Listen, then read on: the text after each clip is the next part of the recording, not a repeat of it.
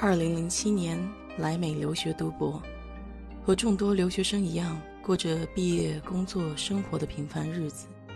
也遇到过挫折，也遇到过欣喜，也茫然，也愤愤，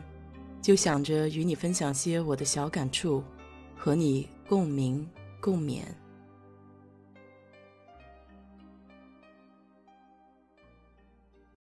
嗨，你好，我是 DJ 血色淡子。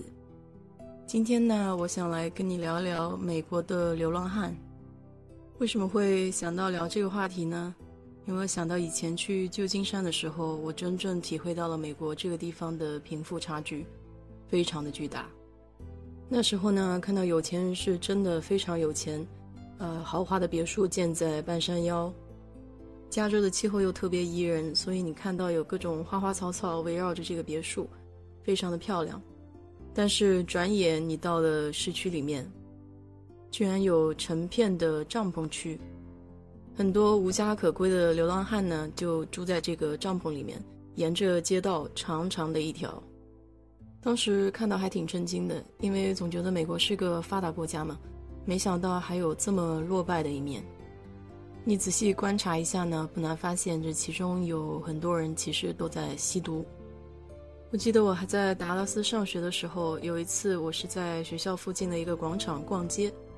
然后有一个女的跑到我身边，直接问我要钱。她当时给我说的理由好像是说她自己身上没有带现金，然后也没有带信用卡，但是需要加一点油，所以她就问我有没有现金。我身上正好带了五块钱现金，所以我当时就给她了。后来我给我朋友一说，他们说这样的情况呢比比皆是，就是他们过来问你要现金，有很多人是因为吸毒嘛，五块钱可能也能买那么一丁点吧，过一下瘾。不过在美国这边呢，还是建议身上稍微带一点现金，比如说二十块钱、四十块钱这些不多的现金，以防万一要是遇到一些危险情况，比如说抢劫啊什么的。啊，你还是可以给他一些现金，以防止更不安全的事情发生吧。加州那边呢，你看到很多的流浪汉倒是不足为奇。这个原因呢，就是加州的气候比较好，如果他住在帐篷里的话，住在外面要稍微适宜一些。而且加州湾区人口比较集中，那么可以说人扔的垃圾也比较多。对于他们来讲的话，有些时候捡一些别人不吃的东西，呃，来以维持生计。但并不是说休斯顿这边就没有哈，就休斯顿这边的流浪汉呢，呃，经常就住在桥洞底下，因为休斯顿这边气候是非常的热的，没有加州流浪汉数量那么多吧，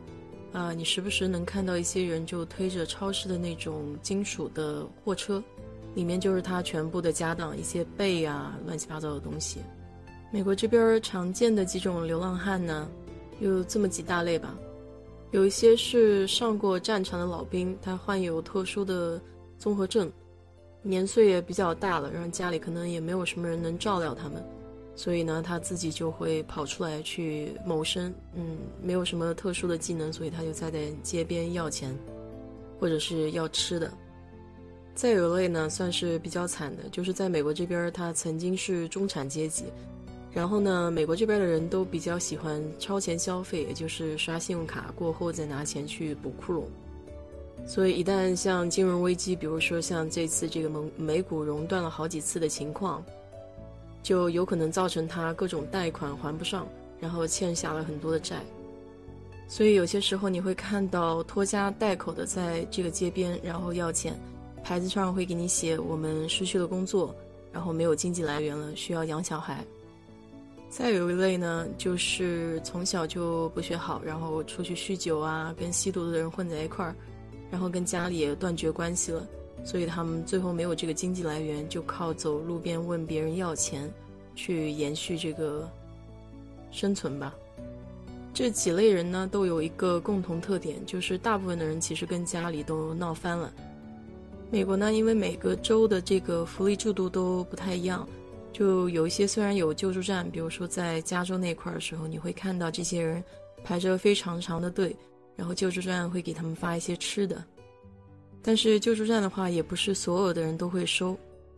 他们一般只会收他们自己认为可以收的，所以这个规定呢，它也不是一个死的规定，基本上是因战而异了。对一些老弱病残的流浪汉呢，我觉得还是挺可怜的。但这其中有一部分人，我是不会同情他们的，因为有一些人其实他是自主自愿的选择这样的一种生活状态。上次去新奥尔良的时候，我就看到有一个流浪汉，看起来非常的年轻，大概也就二十多岁吧。他自己除了自己流浪以外，他还养了一条流浪狗。就我会觉得，如此健康或者身强力壮的一个人，他为什么不去工作挣钱，然后努力养活自己呢？当然了，事情可能也有两面性，有很多东西我们看不到，就没有办法那么快的做出判断。美国的公司呢，每年还会做一些公益活动，就是比如说像我们公司，就会有员工可以做这个 food bank，就是做一些三明治啊，或者说做一些吃的东西，然后这些吃的东西呢，就会捐助给这种救助站，然后分发给这些流浪汉。不过至今为止，我还真的都没有看过任何一个华人的流浪汉在这里。只能说我们中国人是更相信靠自己吧，靠自己的双手可以创造财富，创造好的生活。美国人不喜欢存款的这点习惯呢，可能也会导致，就是在金融危机来的时候，这种破产的几率会增大。我们华人呢，更加讲究的就是说，呃，有时要备无时。不管怎么说吧，这种防患于未然的态度，其实还是值得传承下去的。至少在有危机的时候，你自己不用那么担心。好了，今天就和你聊这么多吧。如果你对这个话题比较感兴趣的话，就请在我的评论区留言吧。谢谢。